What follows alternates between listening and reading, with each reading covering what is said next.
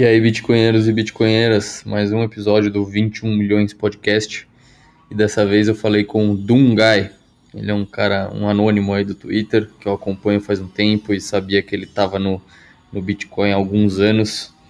Então eu tinha certeza que essa conversa ia ser interessante e ficou realmente muito interessante. Compartilhem, curtam, se inscrevam, façam tudo o que tem que fazer. E até semana que vem.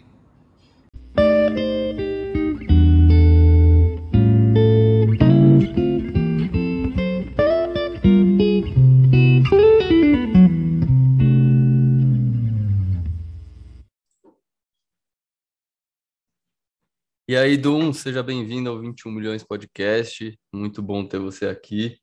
É, um pouco antes da gente começar, você falou que, que eu já chamei bastante gente famosa aí, que você é só um plebe, mas é, acho que é por isso mesmo que eu te chamei, porque você é um cara aí anônimo no Twitter que eu acompanho faz um tempo e eu sei que você está no Bitcoin não faz só um ano, faz mais tempo, né?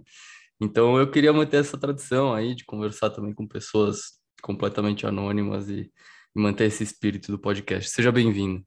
Valeu, João. Obrigado aí pelo convite. Eu espero manter aí o nível do podcast, né? Depois dos últimos convidados aí, né? Você já chamou todos os feras aí da, do nosso ecossistema. Mas vamos lá, vamos embora. Boa, vai manter, tenho certeza. É, me conta então, bom, vamos, como, como de praxe, vamos começar com sua história aí. Me conta como é que você descobriu o Bitcoin, como foi a os primeiros passos até cair no buraco do coelho? Beleza. É, cara, eu desde muito novo, eu sempre me interessei muito por independência financeira, né? É, uhum. Até antes de eu começar a trabalhar, é, como assim, eu, eu, tive, meu pai faleceu quando era muito novo, minha mãe passou por muita dificuldade. Uhum. É, eu sempre me interessei, é, não, não assim a questão de ficar rico, né? Mas de você ser livre para você poder fazer o que você quiser, né? A liberdade que a, a independência financeira pode te proporcionar. É, então, putz, a primeira coisa que eu fiz quando eu comecei a trabalhar, né, foi comprar o Investimentos Inteligentes do Gustavo Cerbasi. Eu aprendi o, o beabá ali, né? É um livro isso? É um livro do Gustavo Cerbasi, aqueles bem, bem iniciantes é. mesmo, né, cara? Mas foi bom pra caramba, porque eu não sabia nada, né? Uhum. Então fui lá, comprei, todo feliz, né? Entendi que juro composto é basicamente um milagre, né? Conforme se você tem uma baixa preferência temporal e bastante paciência, né? Você vai comprando ali ativos e vai, daqui a um Sim. tempo você vê a curva subindo, né? Bonita ali. É, e aí fui, fui me interessando, né? Isso foi lá para 2006, 2007, né? Que eu comecei a tá. basicamente trabalhar, pegava ali o meu salário, né? Ia comprando os, os ativos e tal.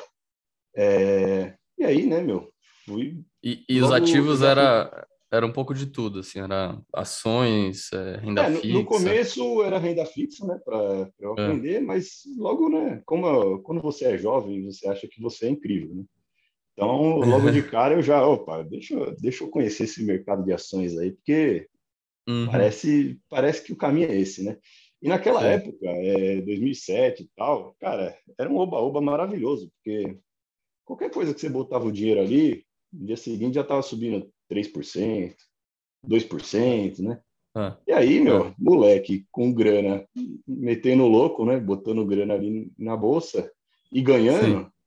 Ah, eu sou demais, né? Eu, eu devo ser um cara muito foda. Então, para que, que eu vou botar em renda fixa, né? E aí eu comecei, né, meu, puta, comprar. E era, mas era aquele feijão com arroz, né, cara? Era Petro, Vale, né? As grandes aí. E é, e logo depois, né, veio 2008, né? E aí eu tomei a, a primeira toba aí, né? Porque Sim. do nada, né, você uhum. não tá entendendo nada e daqui a pouco tá tendo circuit break, o mundo tá acabando, né? A é. Petro saiu acho que de 51 e foi para 17, né? Aí eu, puta merda, eu acho que eu, que eu caguei, né? Aí uhum. comecei pro submundo, né, meu? Nessa época, é, não tinha muita informação, não tinha muita rede social assim, para você trocar ideia. Então tinha os fóruns na internet que era assim, era o, o submundo ali mesmo, né? Era o poço das almas, que era a galera que ficava empurrando para você comprar aqueles micos, né? Aquelas empresas fodida. Tipo, empresa Mas era fórum falando sobre investimento tradicional na época, ações. Não, tal. era fórum que era tipo assim, é, compre gradiente. Empresa que já está falida em recurso uhum. judicial e os caras fazendo Entendi. a propaganda, né? Cara, era só desgraça aquilo, né, meu? Só que era aquilo, era mico, né? Então, era o cara. Você colocava ali, comprava uma ação que estava um real e rezava para bater um em 10, você já ganhava 10%. Uhum. Então, aquela, aquela ação que estava 30 centavos, você fala, pô, eu vou comprar porque bater 40 centavos não deve ser difícil. Aí você descobre sim, que sim. é muito mais difícil bater os 40 centavos do que né? bater uhum. 20, né? 20, 10. Aí depois os caras fazem grupamento e aí você descobre que dá para ir abaixo de um centavo, né? Quando os caras agrupam a ação e aí eles continuam caindo. Então, uhum. assim, né, nessa época tinha, tinha muita desgraça, né? Mas é, sim. eu nunca fui muito assim, é, muito louco também, né? Só que era muito ruído, então eu, eu demorei para conseguir engrenar, né? A começar a investir direito, assim. Tá. É, e nesse, nesse período eu fui, eu fui lendo, né, sobre investimento para tentar entender melhor, né? Porque só tinha maluco no, na internet, né? Claro, não é. tinha mais passar que... vergonha comprando empresa falimentar, Sim. do tipo. Né? Não pode Aí, confiar, tem que verificar, né? Exatamente, mas nessa época, né, eu não tinha nem ideia do que era o, o dinheiro em si, né? Isso que é o engraçado. A gente aprende, por Sim, exemplo, eu li total. o Investimentos Inteligentes, eu entendia do juro composto, né? Beleza, né? O caminho é esse, tá, sim, tá muito sim. claro para mim. Só que nenhum desses livros ensinava o que é o dinheiro, né? Tipo, beleza, mas eu tá vendo o valor do real aqui, né? O que, que é o real? Eu não sei.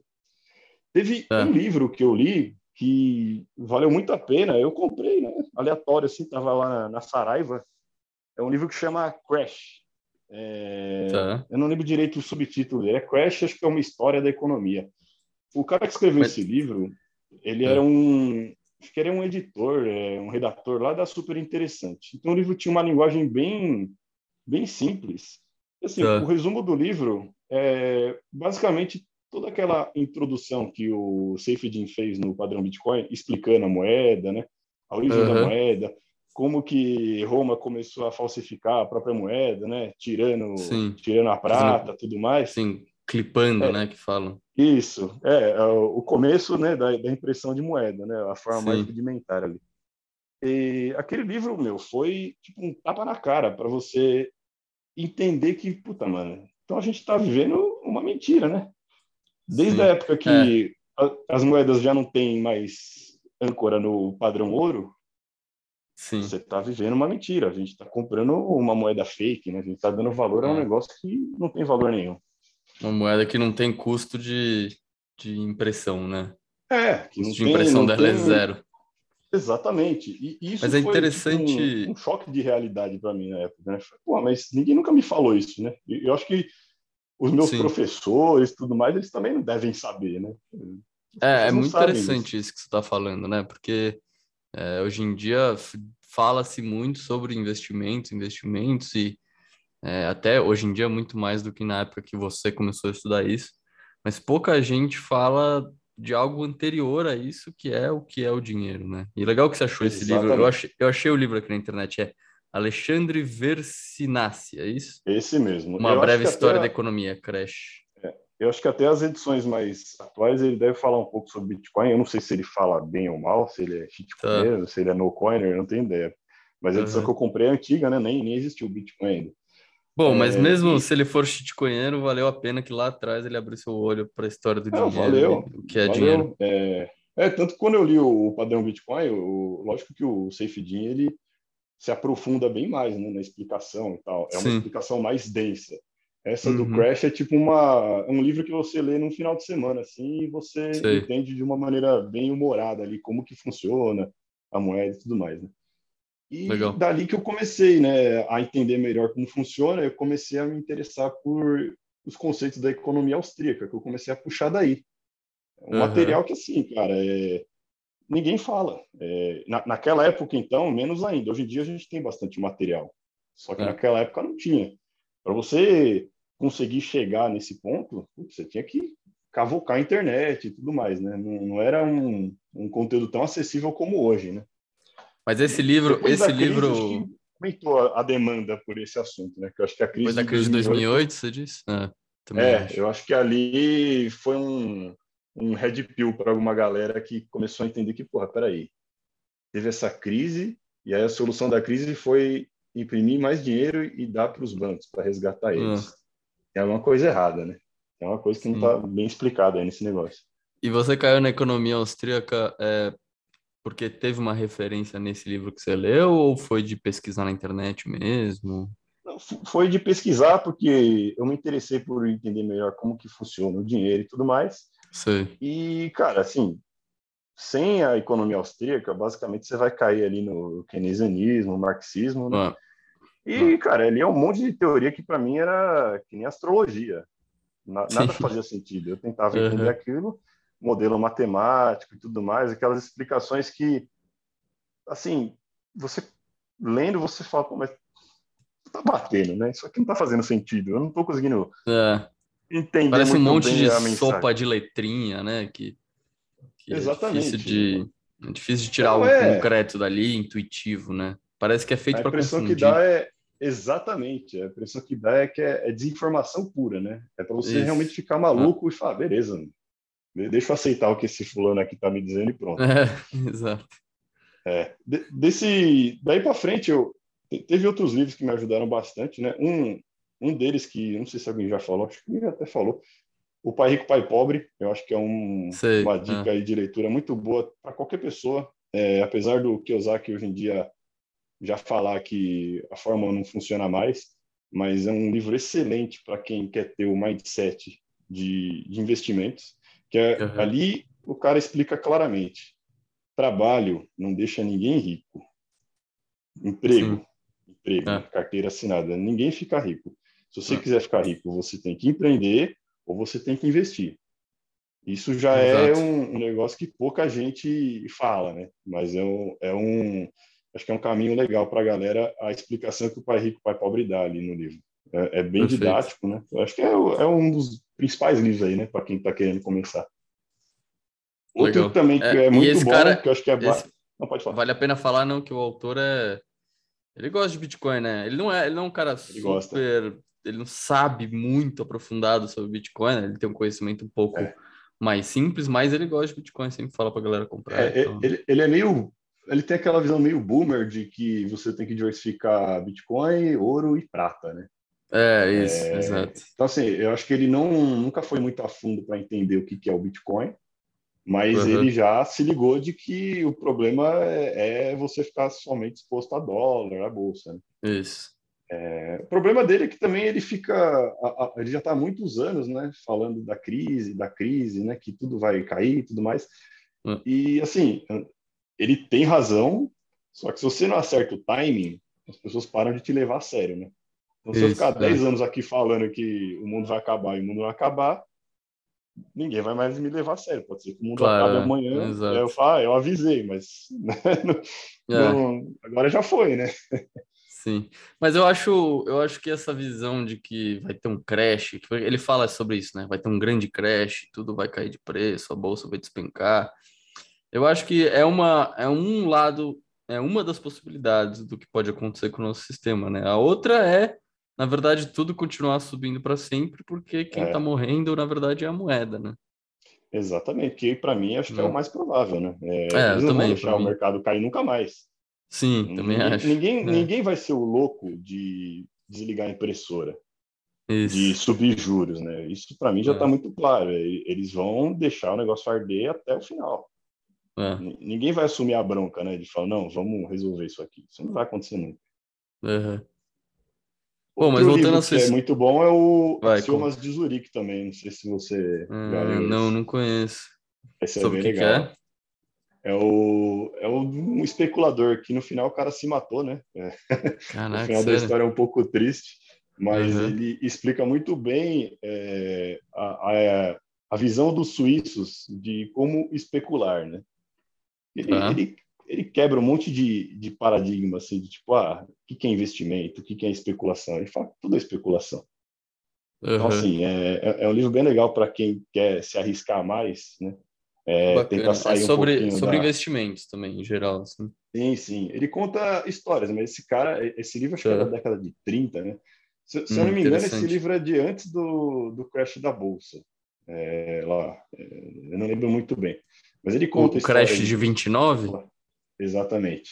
Eu não lembro Legal. quando que ele se matou, né? Eu acho que foi. Não lembro se foi durante o crash e tal. É o Jesse Livermore, o, o cara que, que é mencionado aí no livro. Bacana. Mas é um livro bem legal, é, é um livro bem, bem interessante para quem também quer ter um, um mindset de abrir um pouco mais a cabeça para investimentos diferentes. Né? Isso me ajudou muito a conseguir encarar o Bitcoin aí, né? quando eu descobri ele. Bacana. Bom, mas você estava contando aí na sua história que, que você era um cara, enfim, interessado em investimentos desde cedo é, e começou a ler vários livros e tal, até que um, um dos livros te levou à economia austríaca e aí você começou a explorar esse mundo, certo? Foi isso?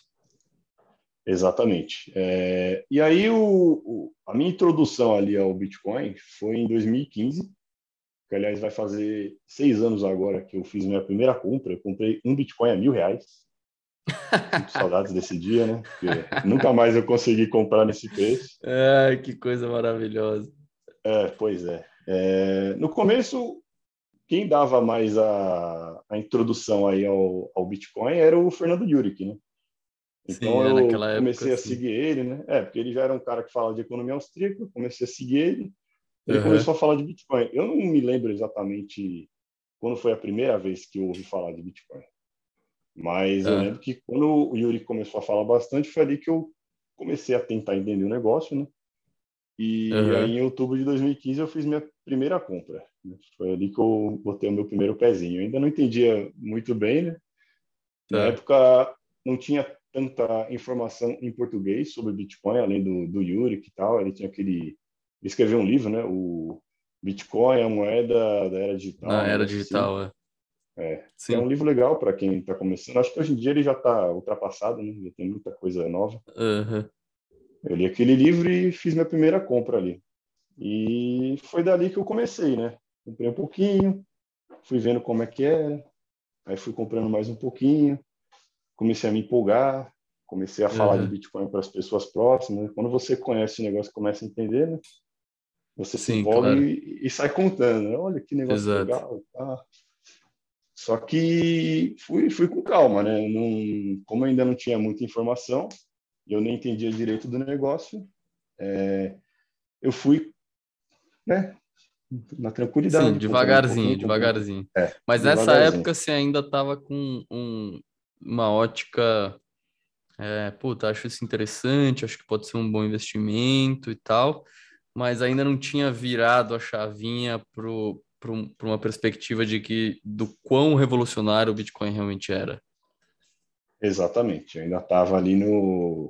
Eu tinha aquela, aquele mindset bem mainstream, né, em relação a investimentos. Uhum. Nessa época, é, tinha um ecossistema de, de blogs na internet é, da galera que falava sobre investimentos. Tem alguns que até hoje estão aí. Tem o Viver de Renda. Tem uma galera que ainda fala, né? São, são blogs antigos. Não tinha uhum. Twitter na época, não tinha a FinTwitch, não tinha nada, né? Sei, Mas sei. tinha uma galera, uma galera bem plebe, assim, que nem a gente, que já comentava sobre investir.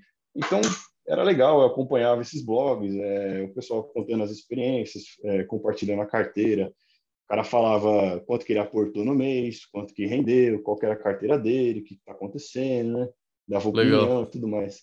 Era, era o comecinho ali de uma, de uma FinTwitch, mas era um negócio Entendi, pré-história, pré-história do FinTwitch.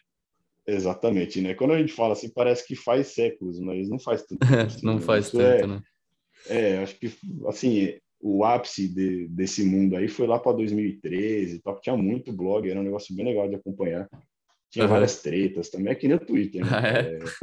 Ah, é? É, é, tinha, tinha briga, tinha tudo, era bem legal. Tinha os anônimos comentando e xingando todo mundo. Era uma zona o negócio, mas era legal. É, e é legal porque alguns que ainda estão lá, na época, compraram Bitcoin também.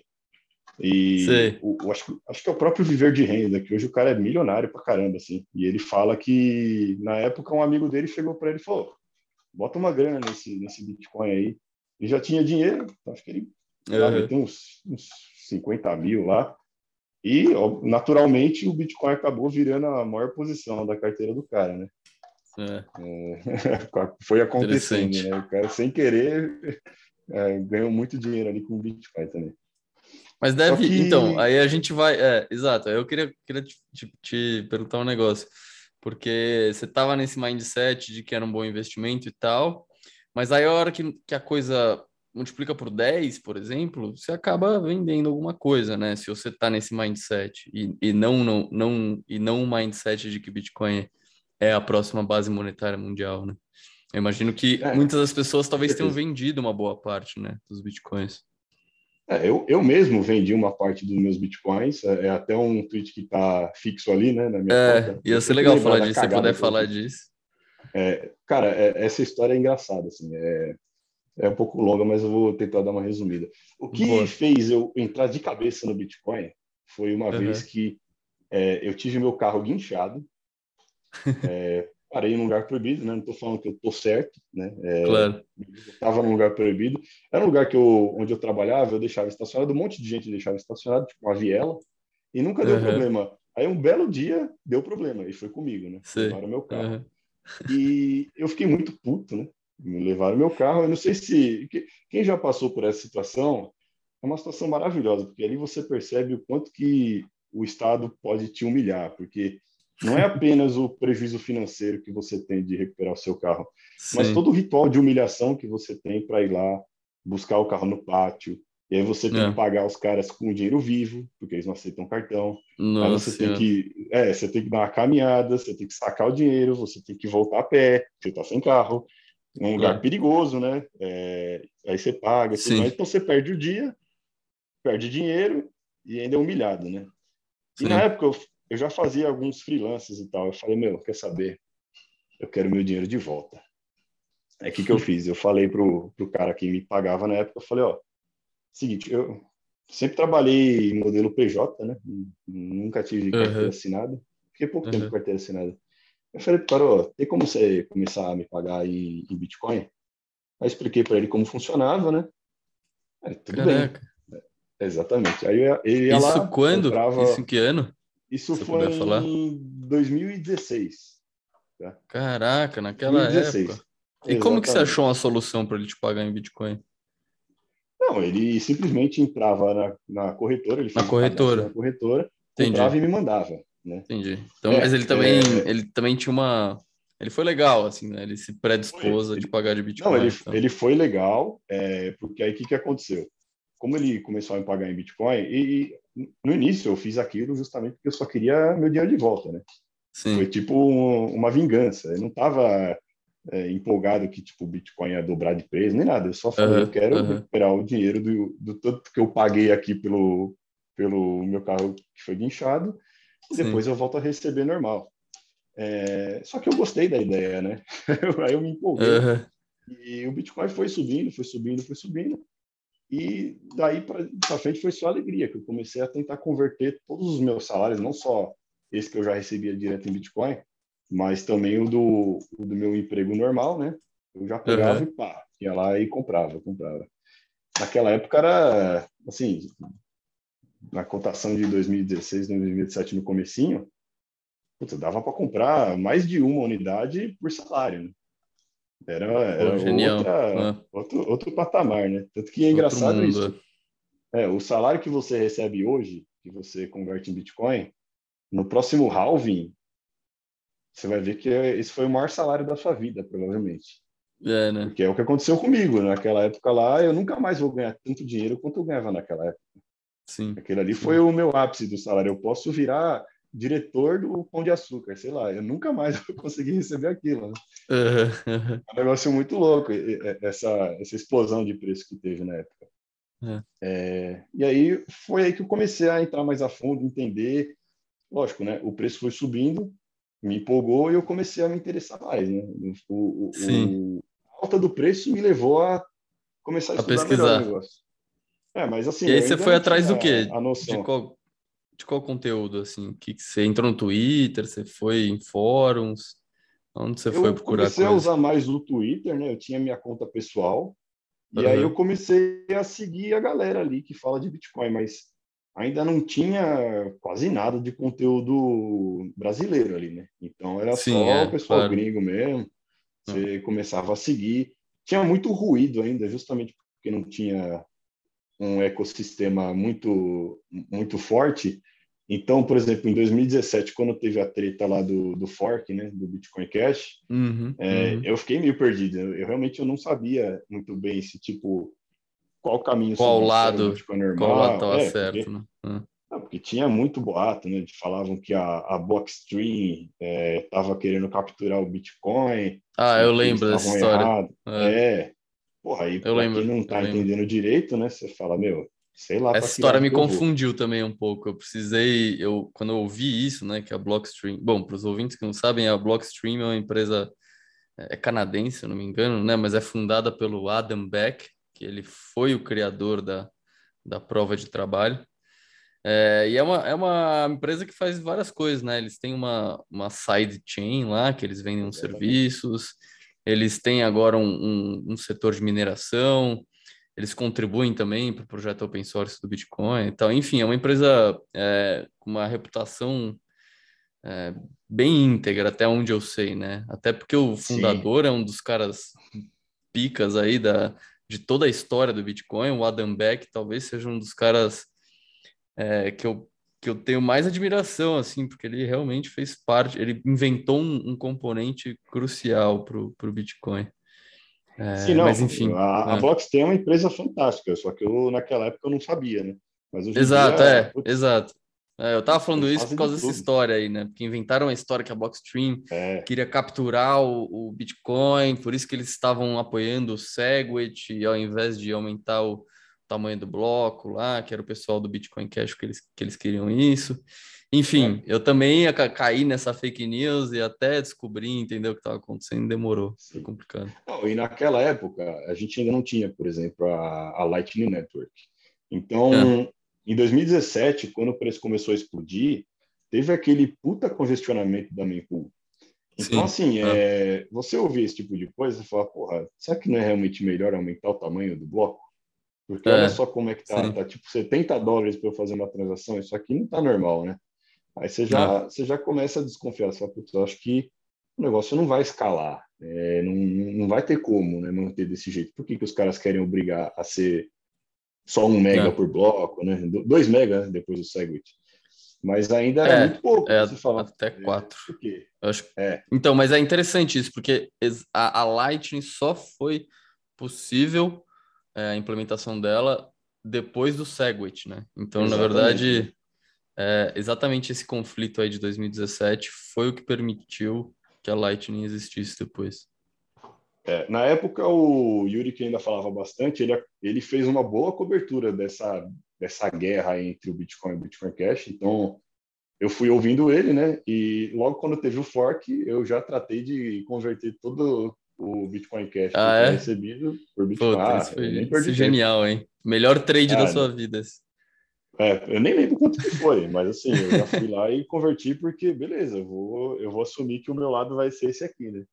Graças Basicamente Deus, né? ganhou 20%, 30% a mais de Bitcoin do nada. Foi maravilhoso, né? É. Teve, teve outros forks também, acho que teve o, o Bitcoin Gold, são essas bosta que apareceu é. depois, né? Sim, é, Bitcoin Gold eu também, eu também Verdade, terei é. a grana lá e converti. Era merreca, mas era airdrop, né? Era dinheiro chovendo para mim. Exato. É. Se, se, quiserem fazer mais forte, estamos aí. Eu vou lá e pego tudo também, não tem problema nenhum. Boa. Mas aí, enfim, você começou, pô, o preço começou a subir, 2017 e tal, você tava já dentro da, da toca do coelho, essa, 2017, por exemplo. Sim, é, o meu patrimônio em Bitcoin ele começou bem conservador, né? Tipo, uhum. 1%, depois 5%, depois 10%. E Sim. naturalmente ele foi comendo todo o resto, né? Não importa uhum. o que eu fizesse, se eu tentasse fazer trade, se eu tentasse especular com ação, opção, é, nada, nada, nada superava a valorização do Bitcoin. Né? Ele começou a, a, aumentar muito do tamanho do patrimônio. É, e foi aí que eu, quando eu estava ali com os 32 Bitcoins que eu, que eu mencionei lá no Twitch, eu estava com uma posição muito grande de Bitcoin e foi logo depois que teve o, o boom, em 2017, em dezembro, né? Teve aquela uhum. alta que bateu quase 20 mil dólares e depois ah, ele caiu. E aí, na ah. hora que ele deu uma queda forte, eu acho que estava ali nos 12, 11 mil dólares, eu vendi uma boa parte da minha posição, até para eu encerrar o ano e ajudar o cara que, que me pagava em Bitcoin, porque ele começou a ter problemas com a contabilidade, né? Ele depois descobriu que a contabilidade dele não conseguia mais explicar de onde estava, para onde estava indo aquele dinheiro. Uh, sei. E como o cara tinha me ajudado o Bitcoin tinha valorizado muito, eu simplesmente fui lá, eu emiti uma nota, né, falando que ele, que ele havia pago para mim em dinheiro aquele valor que ele me pagou em Bitcoin, uhum. paguei o imposto e deixou tudo regularizado, né? Então, é, é, é, eu acabei não escapando de pagar o imposto no final por conta disso, né? Eu acabei pagando uhum. o imposto, mas, assim, eu consegui receber eh, em moeda forte, esperar a moeda forte valorizar, e depois eu liquidei uma parte e ainda assim estava ótimo. Só que é um... E você, no seu tweet, você disse que você liquidou metade nessa, nessa, nesse momento aí. Não, não foi metade, mas foi bastante. Foi uma grana tá. que foi, foi basicamente foi quase metade mesmo. Só que depois eu demorei muito para conseguir é, voltar a ter pelo menos uma parte do que era esses 32, né? Hoje eu estou bem para caramba, não vou reclamar, mas dá aquela dor, né? Aquela dor de corno de você ter claro, se desfeito é. do negócio, porque eu poderia ter feito é. qualquer outra coisa, poderia ter vendido minhas ações, sei lá. Isso. Não, Sim. não precisava, né? Mas beleza, né? Eu acho que todo mundo tem uma história assim com Bitcoin, porque ninguém é. chega já sabendo, né? Hoje o meu patrimônio é mais de 90% Bitcoin. Hoje eu falo que eu, eu vivo, quer dizer, eu não falo, né? eu sou anônimo, eu sou um plebe, então ninguém sabe. Claro, é. Mas é. Eu, eu vivo no, no padrão Bitcoin. E... É, esse negócio que você falou que todo mundo tem uma história de cor, na verdade. Eu, eu, por exemplo, eu fiquei sabendo a primeira vez sobre Bitcoin é, 2014. Bitcoin estava assim, 300 reais. Eu vi um documentário sobre isso, achei interessante, separei assim, eu nem lembro na época, acho que eram uns 10 mil reais para comprar em Bitcoin, que já ia ser já ia ser 30 bitcoins. E, e na hora que eu fui fazer a transferência do banco para a corretora, puta, meu banco não estava querendo deixar, eu não, eu não sei se era porque a transferência era para uma corretora, é, mas o banco não estava querendo deixar, eu ia ter que ir até a agência, falar com a gerente para liberar, não sei o quê. E aí desisti. Desisti. Olha aí, né? Perdi, Oportunidade perdi da vida, 30, né? perdi 30 bitcoins por 10 mil reais. Inacreditável. É, é, mas assim, né? Naquela época, putz, era outro tempo, né? Isso era a pré-história do Bitcoin, né? A gente. Exato. Eu, eu nunca ia imaginar que agora, em 2021, ia ter um país inteiro usando o Bitcoin como moeda oficial, que a gente ia ter a Lightning Network. Então, mesmo com um, um país inteiro usando, o mempool tá sempre vazio agora. É, é, hoje estava super tá... vazio até. Não, tá sempre, né? De, putz, ah. Esse ano, é, depois que teve o, a queda lá para maio, esvaziou o mempool e nunca mais subiu. É. Então, pô, é, hoje tem a Lightning que está funcionando muito bem, funciona bem pra caramba. Até hoje eu não entendo muito bem a Lightning, eu tô, eu tô esperando sair aquele livro do, do Andreas. Do Andreas. Ah, é, legal. Porque o Master in Bitcoin foi um livro muito bom também que eu li, porque eu, eu, eu trabalho com TI, né? Então eu uhum, quis entender uhum. como que funciona o negócio. A Lightning ainda, para mim, é um, é um bicho de sete cabeças ali, a, a parte técnica, né? Eu consigo entender Entendi o conceito, como funciona. É, a, a parte a fundo ali eu quero, eu quero me especializar também. Eu, eu sempre tive é, interesse em tentar disseminar esse conhecimento. É, uhum. Então, na época que eu aprendi sobre independência financeira, Bitcoin, eu, eu fazia muito, eu fazia apresentação no ambiente de trabalho, para a família, montava meus slides, explicava uhum. para a galera como que funciona e tal. Então, tipo, eu fiz várias palestrinhas ali de sobre Bitcoin, mas também sobre Sim. Eu não, eu não ia chegar para a pessoa e falar é, só de Bitcoin. É, eu tentava explicar tudo, né? O basicão ali de juro composto, é, tá, investimentos. Então. É.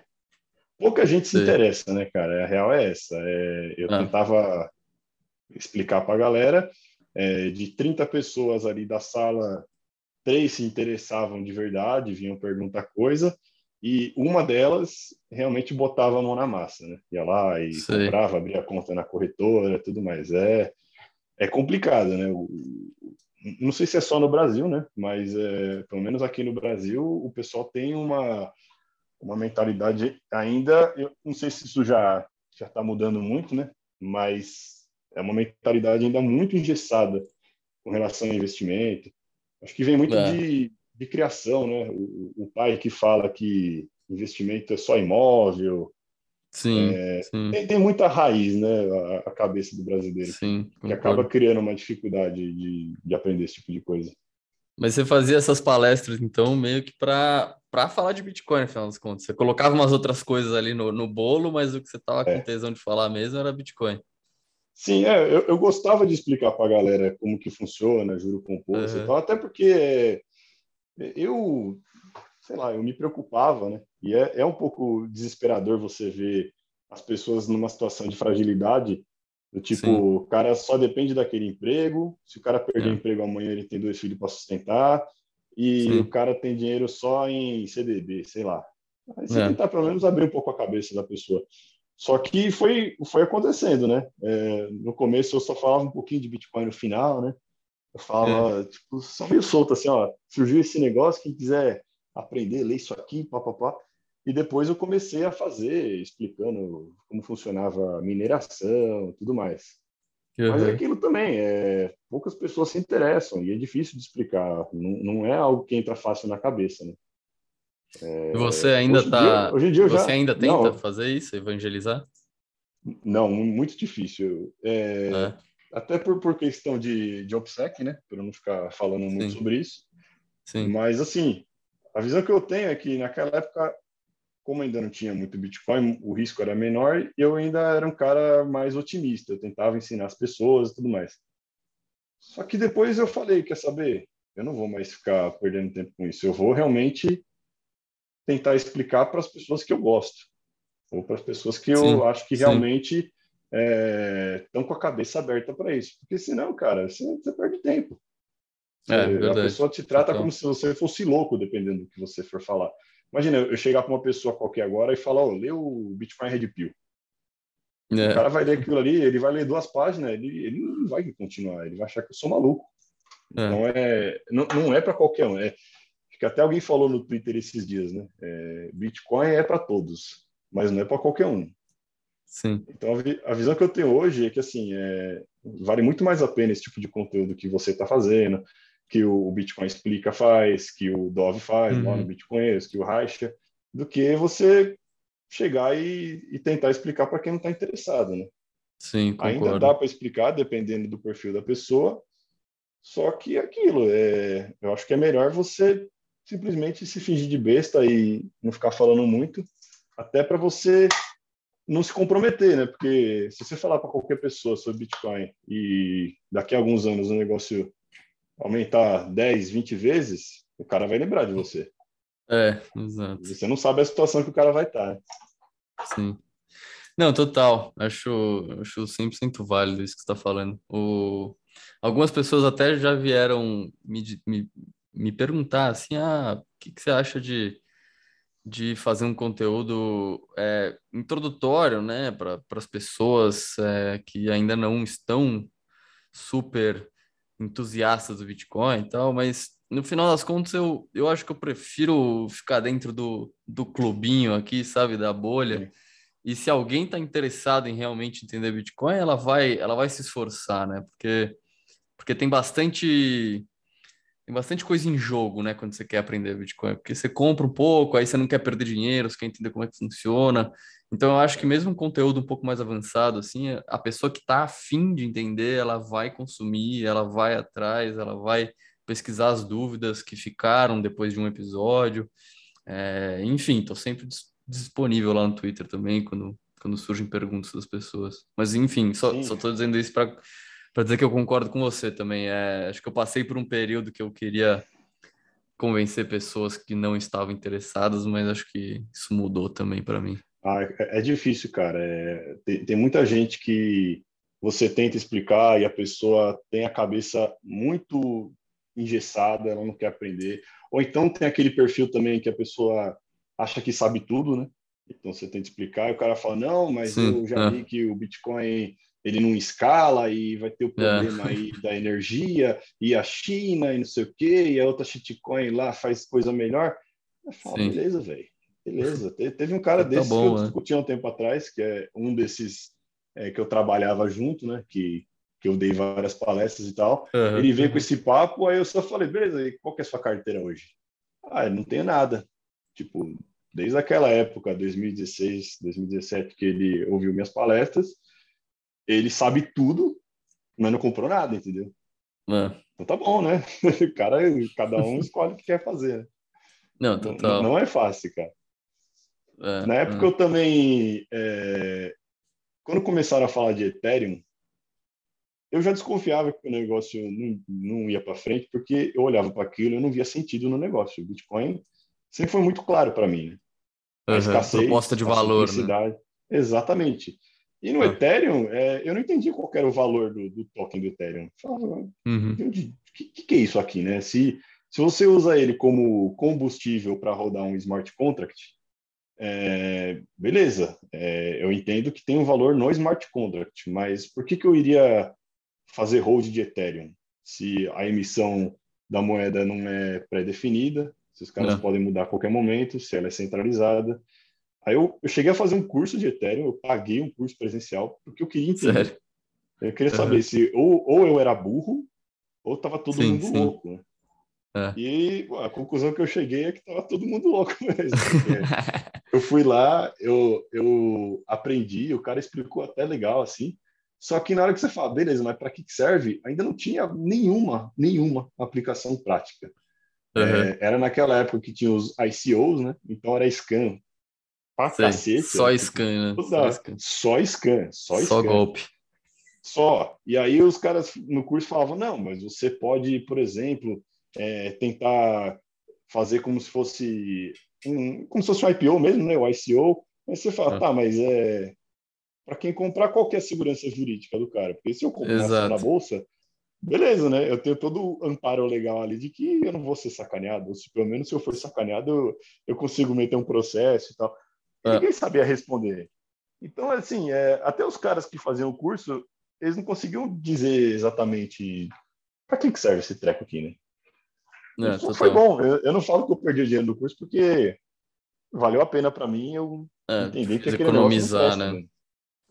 Não, Te fez investir, investir mais em Bitcoin, menos em Ethereum, então acabou que, Porra, não, que se pagou o curso. É, é. Para não falar que eu não investi em Ethereum, eu acho que eu comprei na época lá um daqueles CryptoKits durante o curso só para testar.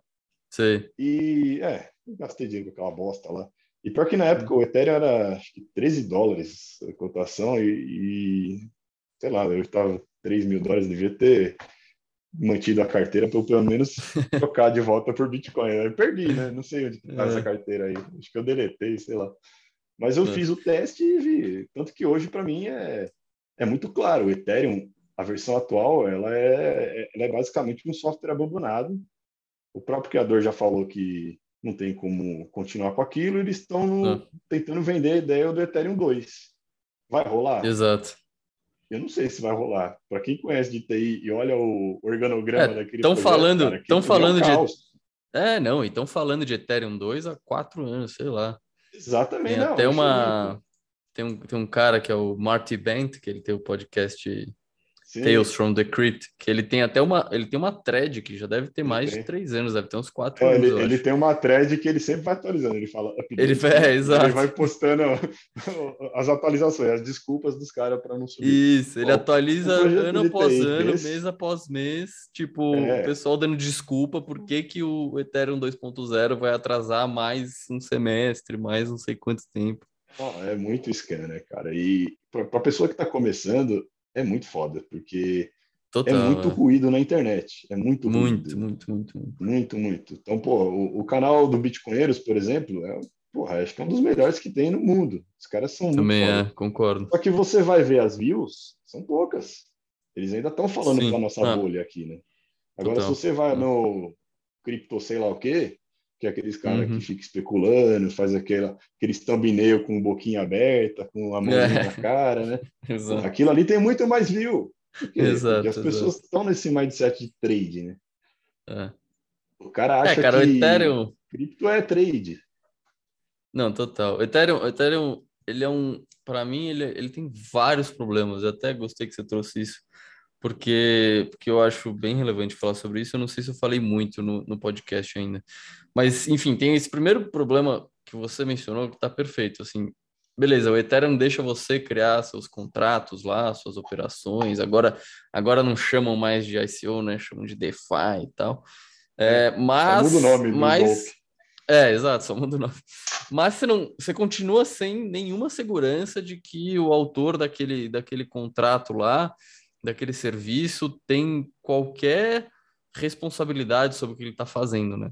É, é, enfim, é, é chocante é isso. É uma simetria horrível, né? Você bota Exato. a grana lá tentando ganhar 20, 30%, só que você pode perder 100%. Exato. É.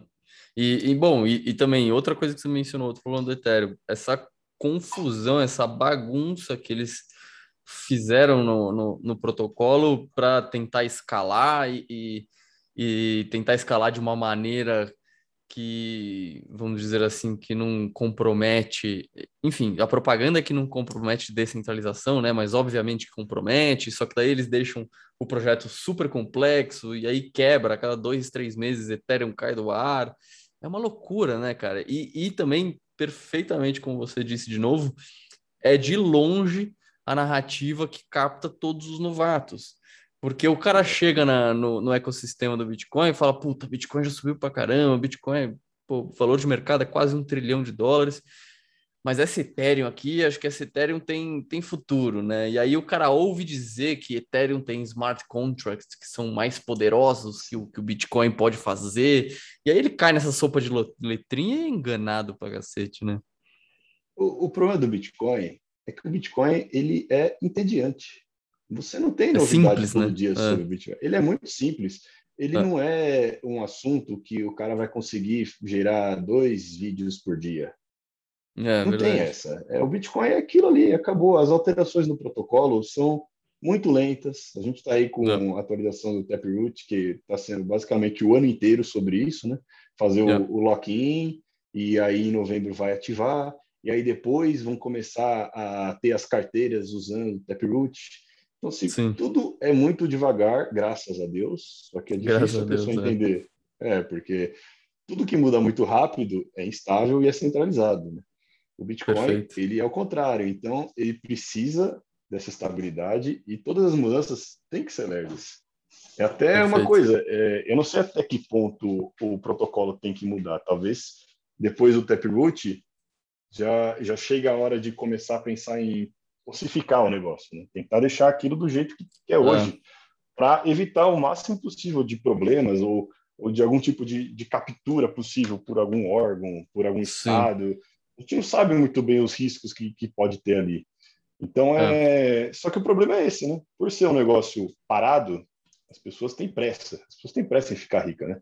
Tanto que o, uhum. o, o Glideson, né? Toda essa galera aí, o rei do Bitcoin, o faraó do Bitcoin, o uhum. imperador do Bitcoin, os caras lucram em cima disso, né? Ninguém quer saber Exato. de comprar Bitcoin, fazer holding e segurar, que nem foi 2018, 2019, que foi um, uma penitência segurar esse treco, né? Não. Foi só caindo, caindo, caindo, caindo. Você tinha que ter um estômago, bicho. Seu patrimônio dissolvendo ali, você fala, não, eu acredito. Pô, isso não é para qualquer um. O cara quer os 10% ao mês do Glideson. Isso, exatamente. É um, é um... As shitcoins são um prato cheio para o golpista te prometer é, coisa, coisas absurdas, né? Enquanto o Bitcoin, na verdade, o, o approach mais honesto é, olha, compra, dedica tempo estudando para entender o que você está fazendo e espera, né? E que é muito espera. entediante isso, né? Espera, ouve os podcasts, lê os livros, lê os artigos, vai é. devagar, porque não tenha pressa. O negócio é, é, é, outra mentalidade, só que é uma mentalidade muito diferente do que tudo que tentam empurrar para a gente, né? De fazer é. trade, de você ficar rotacionando carteira, de você querer tudo para agora. É, isso, isso eu acho que é a parte mais legal do Bitcoin. Quando você vai indo a fundo, ele muda você como pessoa.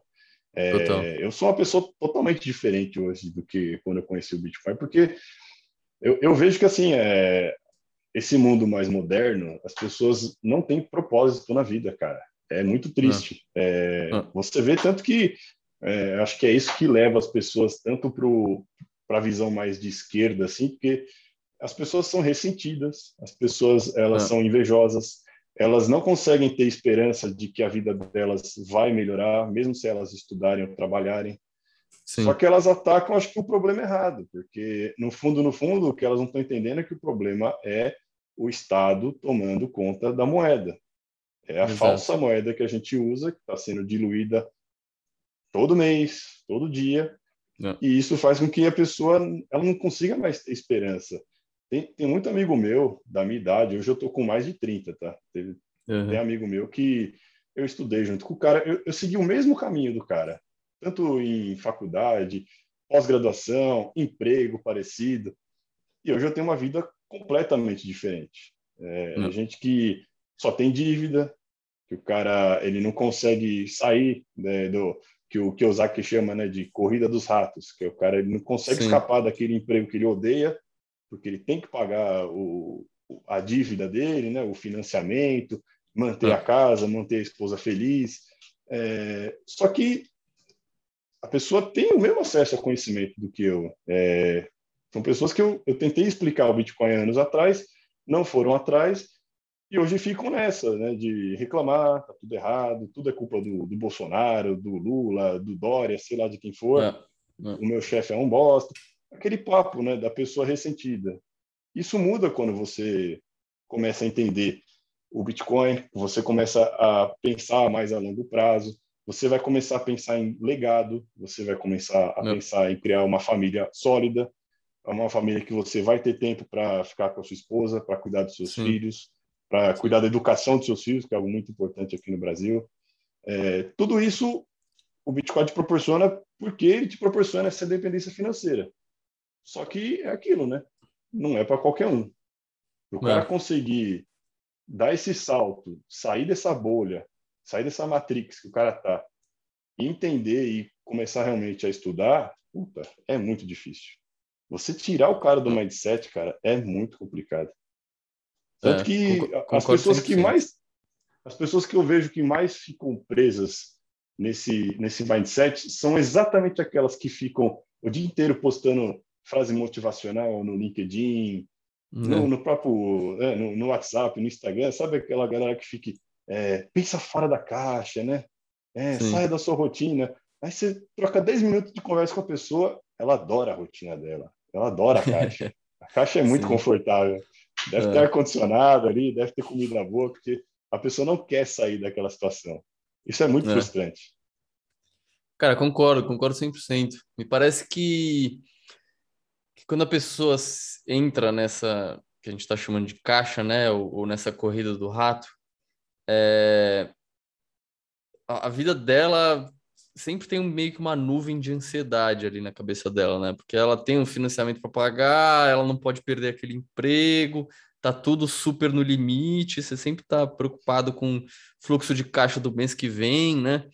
É, e aí o que o Bitcoin, pelo menos para mim, o que o Bitcoin me deu foi meio que um uma calma, sabe? De conseguir parar, pensar e falar, puta, não, agora eu tenho eu tenho uma certa tranquilidade para planejar um futuro e pensar daqui 4, 8, 15 anos na frente e não ficar só desesperado porque meu chefe semana que vem tem tá pedindo para eu entregar tal coisa e se eu não entregar, minha vida vai desmoronar, sabe? É, exatamente. E, e, é muito ruído hoje em dia para as pessoas, né? Hum. Acho que até com, com tanta informação em celular e tudo mais, a pessoa ela não consegue parar para focar, enxergar esse problema. É muita, é muita notícia, é muito ruído, é muita bobagem para você perder tempo.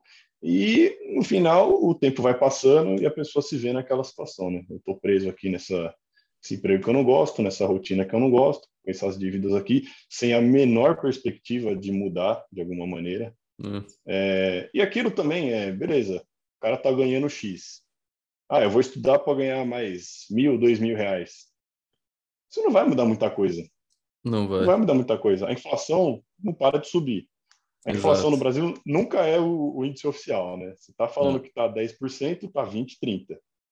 Sim. Quem, quem, vai, quem vai no mercado sabe, isso aí é uma lenda e todo mundo, todo mundo sabe disso.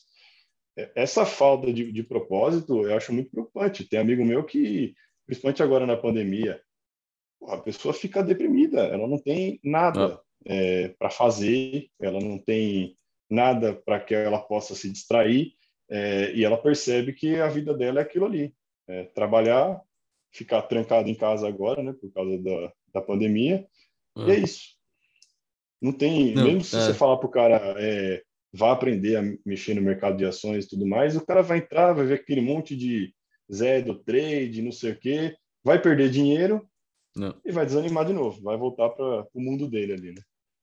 Não, total. E isso que você falou da, da inflação é um, é um tremendo de um, de um golpe completamente imoral da parte do Estado, né? Porque existe esse índice oficial da inflação que o pessoal mede basicamente uma, uma cesta básica aí, né? necessidades básicas, das, básicas da pessoa, que eles, eles fazem também, eles, eles manipulam o suficiente para dar um valor ali dentro do, do aceitável, dependendo da política do, do Banco Central do, ou do Ministério da Fazenda. Só que, na verdade, tudo que você precisa comprar para ter um, um, um, planejamento mais a longo prazo na sua vida e, e, e, conseguir criar esse plano de vida com propósito e tal, que é puta, um lugar para morar, uma educação e uma saúde para sua família, tudo isso, na verdade, o, o, a inflação dessas coisas é muito, muito, muito maior do que muito o valor maior. do índice oficial de inflação. Então, na verdade, é um, é um, é um grande golpe estatal, né? Porque eles conseguem imprimir dinheiro e te convencer que eles estão imprimindo pouco, mas na verdade eles estão roubando todo o seu poder de compra para as coisas que realmente importam para sua vida a longo prazo, né? É, e, cara, a gente está num, num momento da história que parece que está tudo acontecendo muito rápido, né? Desde que começou a pandemia, é, cara, eles não param de imprimir dinheiro.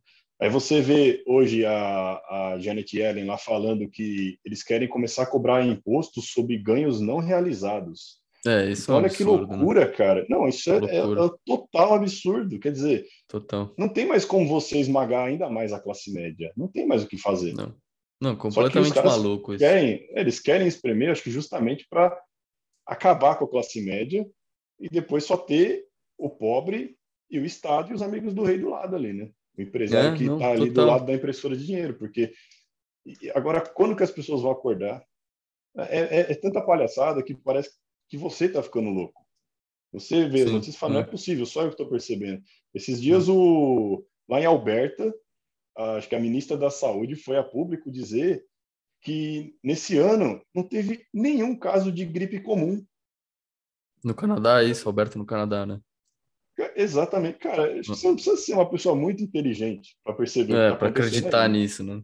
Hum, não, porra, não dá, não dá. Então, assim, é, é, é, um tapa na cara todo dia. A, a porta-voz lá da Casa Branca falando que os 3,5 trilhões do pacote de estímulo do Biden vai ser a custo zero. É, Meu Deus inacreditável do céu, isso. Que, que, é isso? Entendeu? É... Não, o status, o status quo lá dos Estados Unidos, é, agora político, né, com essa administração Biden, eles estão trazendo à tona todas essas teorias é, absurdas da moeda, né? Que você pode imprimir quanta moeda que você quiser, que você não vai gerar inflação, é, que ta, taxar, taxar ganhos não realizados, para mim, é uma das coisas mais malucas que existem, porque eles imprimem dinheiro e aí eles inflacionam seus ativos, e aí depois eles vão lá e querem taxar essa inflação, então, Exatamente, sendo que né? inflação já é uma, um tipo de taxação de quem está segurando a moeda, então, na verdade, eles estão taxando Sim a taxação, né? É uma coisa que não Porque dá o seu, seu ativo não está valorizando, o seu ativo só está Exato. nominal por causa da enxurrada de Por causa deles, exatamente por causa das ações deles, né? Por causa disso. Não, é muito loucura isso, cara. É, é, é, isso que é mais louco, porque pô, se as pessoas realmente perceberem se está acontecendo, cara, acho que ia faltar guilhotina. É, não, pessoal... não tem como isso continuar. Olha a Austrália, o que está acontecendo. A Austrália não. virou um, um, totalitarismo do dia para a noite. Acabou o país e ninguém fala nada. Sim, não teve é. um chefe de Estado até agora que levantou que e falou, criticou, né? e falou: Porra, o que está acontecendo aí? Cadê o, os direitos humanos? É. Cadê a ONU? Ninguém faz nada. É. Então, assim, é, é, muito louco isso, né? Como que a cultura, a mídia, ela está dominada a esse ponto, das pessoas só ficarem se alimentando com desinformação. Ninguém entende mais nada do que está acontecendo. A gente só hum. sabe que tem, tem que vacinar, tem que mostrar a carteirinha, aí daqui a pouco vai ter o app de, de contato para saber onde você estava. É, e assim vai, CBDC, e vai piorando, e vai piorando, e vai piorando. É, é aquilo, né? É o sapo no, no caldeirão. Ele tá fervendo. Esquentando devagarzinho né, a água. Exatamente. E, e, pouco a pouco, daqui a pouco você acorda e você diz, nossa, eu não sou mais livre, né? A gente não tem mais a liberdade que a gente tinha de, de dois anos atrás. E só tá piorando. E você tem, e você tem é, alguma esperança de que, puta, talvez algum país no mundo, algum país específico que você acha que possa ser um refúgio de toda essa loucura? Talvez um lugar aí para construir uma, uma citadela, vamos dizer assim? É, é, a citadela acho que ainda é um conceito muito muito fantasioso ainda, né? Mas é. o que eu vejo é que vai começar essa guerra entre estados que vão tentar coibir o uso do Bitcoin e vão uhum. ter estados que vão abrir as, as portas, porque é gente com dinheiro, né? Quem não quer receber milionários no ah. estado? Quem não quer receber os melhores talentos? Sim. Então, é, eu acho que o que El Salvador está fazendo é o começo disso. Os caras estavam quebrados, eles estavam é, tudo fudido lá com a questão do narcotráfico e tudo mais. O Bukele meteu o louco e falou: vamos mudar tudo isso aqui o mais rápido possível. Não. Ainda não é um lugar ultra seguro, mas é uma claro. posição assimétrica, né? Se o cara quiser botar uma grana lá e investir em El Salvador, comprar um imóvel, ele já está aceitando Bitcoin. Pode ser Sim. que dê certo, pode ser que não dê, mas se der certo, se der certo, ali vai ser o, o polo para onde vão é, as melhores mentes. É, não ah. só El Salvador, eu acho que a alternativa aqui para a gente é o que eu estou fazendo hoje, tá? Eu tenho uma posição em Bitcoin que não está declarada, obviamente. Eu uhum. não tenho intenção de declarar. É, e eu tenho minha posição declarada. Eu aumento a minha posição declarada para que eu possa, daqui a um tempo, eu ainda não sei exatamente o que eu vou fazer, eu vou provavelmente precisar de uma consultoria, comprar um passaporte em algum lugar, né, algum Sim. paraíso fiscal, pelo menos abrir uma conta, eu não sei, é, para ter o meu plano B eu dou fora daqui. Eu não sei o que, vai ser do Brasil ano que vem, na eleição. A gente, aqui a gente só ah. espera o pior, né? É muito difícil claro. esperar que alguma coisa vai melhorar aqui. Então, o que eu faço hoje é isso. É, eu tento. Eu tenho um stash ali declarado bonitinho para quando eu precisar desse capital para qualquer coisa que vá exigir um valor maior, eu consigo uhum. usar. E eu tenho também a minha parte ali que não está declarada. E hoje no Brasil, o Brasil é maravilhoso para você viver no Bitcoin com a. Eu vou fazer jabá porque eu não estou sendo patrocinado, mas a, a Bitrefil, cara, dá para você é. fazer qualquer coisa. Você consegue abastecer o seu carro né, usando Bitrefil. Você é. tem iFood e Uber Eats. Com isso, só com isso aí você já consegue comprar comida, você consegue fazer a despesa do mês, porque eles fazem compra de mercado. Você consegue uhum. comprar coisa de farmácia. É, você, se você quiser ir no shopping com a sua esposa, você vai no Outback comer, tem voucher. Se você quiser comprar roupa, tem voucher de basicamente todas as varejistas que tem por aí. Se você quiser comprar TV, qualquer coisa mais cara, você tem voucher de Americanas, Casas Bahia, é, Submarino. A única coisa que falta, que seria maravilhoso, é o Mercado Livre. Se tivesse Mercado Livre, é, aí ia ser perfeito a Beach Review. Nossa uhum. Senhora eu ia picar o meu cartão de crédito, eu ia falido. é maravilhoso aqui. Pô, mas incrível. E aí, e você hoje em dia vive sob o padrão Bitcoin, vamos dizer assim. Sim, o que eu tento fazer, como eu tenho esse stash aí que eu acumulei nesses anos, que ainda não tinha a instrução normativa lá vigiando tudo, uhum, eu, uhum. eu consegui dar, dar, um, dar uma escondida né, nesse patrimônio. O que, que eu faço Sim. é, eu tento é, gastar esse Bitcoin que não está declarado, com, com essa opção não, não KIC, né, que você não precisa uhum. se identificar pela. Uhum. E depois, com a mesma grana que eu gastei, eu vou lá e compro Bitcoin. Só que dessa vez legalmente, entendeu? Então eu nunca termino Sei, mês com entendi. menos Bitcoin do que eu tinha. Só que entendi. eu tô meio que trocando. Eu pego o que não está declarado, porque o não declarado, ele não tem liquidez. Você pode ter um milhão de bitcoins não declarados, mas como é que você vai gastar isso aí? Você não vai ter liquidez para gastar, você vai ter que gastar é. aos poucos, a não ser que você, você, seja louco, né? Você vai querer chamar atenção, você vai comprar um carro com bitcoin claro, declarado. Claro, é. Não é, tem não condições, né? Mas o que dá para você fazer é tranquilamente pagando as despesas do dia a dia ali, do jeito que der. Perfeito. Se precisar, se precisar vender um pouquinho, vende no peer-to-peer, tem BISC, tem comunidade Sim. aí para isso. Ah. Vende para o seu amigo que você apresentou o Bitcoin para ele e falou: se quiser comprar, fala comigo, eu faço um, nem, nem te cobro ágil, né? Que você é meu amigo. Dá para viver, uhum. dá, dá para se virar. O, e o Brasil é bom para isso. Tem país que não tem nada, não tem um Bitrefill ali para você, mas aqui tem. Então aqui tá, tá bom, tá ótimo. Pô, show de bola. É, muito bom o papo, cara. Adorei bater esse papo com você. É, acho que tem. É, sempre quando a gente acaba, quando eu acabo conversando com, com alguém que, que não vem, que não tem uma tese específica, né? Que não vem falar de uma empresa e tal, a gente tem um papo livre muito bom com vários assuntos que. que e, e é bom falar com quem. É bom falar com quem também está no, no mesmo meio, porque a, a vida do Bitcoin anônimo ela é uma vida solitária, você não tem muita gente para conversar. É, Essa sim, ideia que a gente está trocando aqui é muito difícil conseguir trocar com mais alguém. É, eu tenho, basicamente, que eu conheço mais duas pessoas assim que tem uma posição grande em Bitcoin e que eu consigo trocar uma ideia, mas é difícil. Justamente pelo OPSEC também, né? Que eu não vou ficar dando bandeira falando para qualquer pessoa. Claro, claro. Mas é, é, é isso, né? É, é uma vida solitária, digamos. Você tem que escolher não, total, a dedo é. quem vão ser suas amizades para você não se comprometer depois. Perfeito, e perfeito. É, é, uma é dica a privacidade, final que eu né? queria, é, tem uma dica final que eu queria dar para a galera que está ouvindo, né? Claro, é, claro. Se você trabalha com TI, aprenda inglês.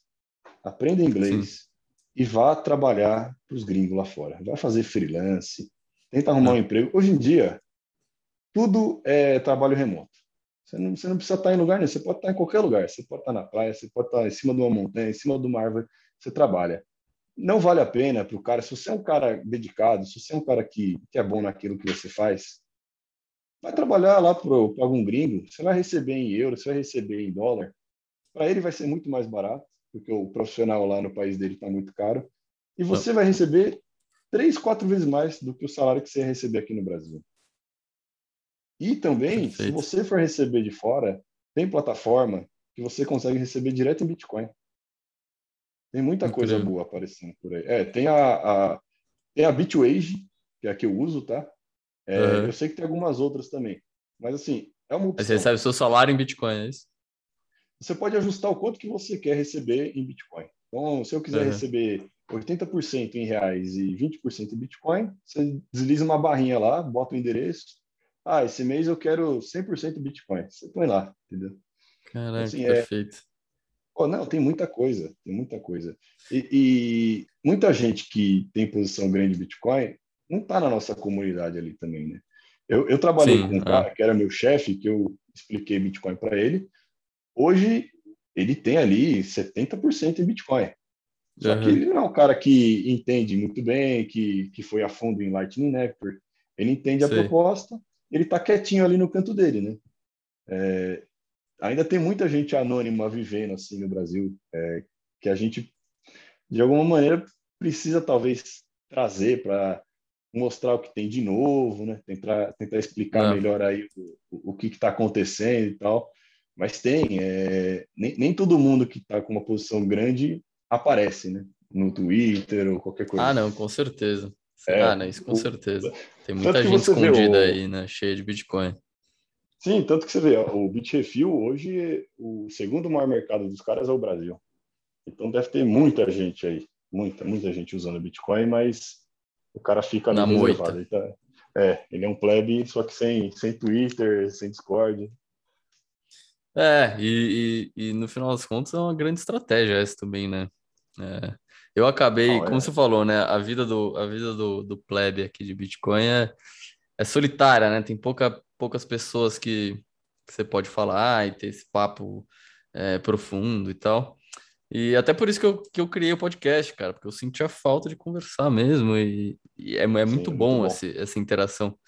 Mas acho que com certeza tem muita gente aí com muito mais Bitcoin do que eu que nunca não tem nem conta no Twitter, né? Ah, não tem. E, pô, é legal pra caramba você ver o pessoal, o, tipo, o pessoal lá do Refúgio Bitcoin, que tem a lojinha e tudo mais, cara ah. de camiseta, boné. Mas eu não tenho coragem de comprar e usar. Eu, vou comprar talvez enfeite para usar dentro da minha casa, mas eu não vou é, sim. boneco falando Bitcoin. O cara vai olhar para mim e vai É, não, sair na, na rua testa. não, né? É. é, então é complicado isso, porque a gente mora no Brasil, né, meu? Brasil claro, não, é. dá para dar bobeira. A gente tem que saber muito bem sim. aqui se esconder, não, não dar bandeira por aí. Não, eu acho que eu, eu tenho, eu tenho uma, uma camiseta e uma meia do, do, do Refúgio Bitcoin. E eu uso assim, quando vou almoçar na casa de alguém que eu conheço e tal, mas sair na rua, realmente, assim, em lugar público com, com as roupas, eu, eu não tenho muita coragem, não. Até é, meus, meus livros, né? assim. É, exato. Meus livros mesmo, tipo Mastering Bitcoin e outros livros de Bitcoin que eu tenho em casa, às vezes eu fico, puta, será que não era melhor eu ter só digital isso aí? Não ter o físico, sabe? Não, eu tenho uma luminária na minha mesa aqui do Bitcoin que eu comprei no, ah, no é? AliExpress. Quando vem alguém aqui em casa, eu, eu escondo o negócio, né? Ah, é? Não dá, não dá para deixar Boa. o negócio ali exposto. Boa. Pô, valeu, Dum. Obrigado pelo papo, cara. Foi uma delícia. É, para terminar, sempre peço pro, pro convidado indicar um livro ou artigo. É, então, chegou sua vez aí. O que você tem na manga? Ó, eu falei de alguns livros aqui, né? É, se Sim, você é, já leu falou de vários. Bitcoin, eu acho que não vale a pena você ler o Crash, porque tá, você já, é já sabe o que tem ali. É. Uhum. É, pai rico, pai pobre, para quem tá, quer pegar esse mindset. Os axiomas de Zurique também é muito bom para o cara ter a, a, cabeça ali do especulador. Foi algo que me ajudou a abrir a cabeça para poder entrar no Bitcoin. Só que uhum. eu acho que, no momento, o melhor livro aí que eu dou referência até para fazer um, uma propaganda aí para os nossos amigos é o Bitcoin Red Pill, do Alan Schran e do Renato Moedo. Essa segunda edição está muito boa. É, eu cheguei a ler a primeira, a segunda está bem melhor. Eles arrumaram vários erros que tinha, está mais aprofundado. Uhum. Tem muita referência, artigo a, a outros livros. Então, é um livro que, se você está ali disposto a ir a fundo, cara, você vai achar ali um, é, um, uma cauda longa de estudos para você depois continuar. Então, acho que vale muito Perfeito. a pena. Não é, não é um livro para qualquer um. Acho que é um livro que realmente é um, é um, é um soco na cara de quem ainda está com a mentalidade muito normal, muito tradicional. Ah, ah. Mas eu acho que vale muito a pena. É tipo uma masterclass ali. Se o cara quer realmente aprender e entender o cenário que a gente está, os perigos que a gente está correndo, eu acho que é, é um livro imprescindível hoje. Show, perfeito. Muito obrigado, muito obrigado de novo. E, Valeu, João. Bom, é, é, espero te receber em outros episódios também no futuro. A gente voltar Se a conversar. Me chamar que eu tô aí. Perfeito. Valeu, Dum. Valeu, João. Abraço. Tchau, tchau.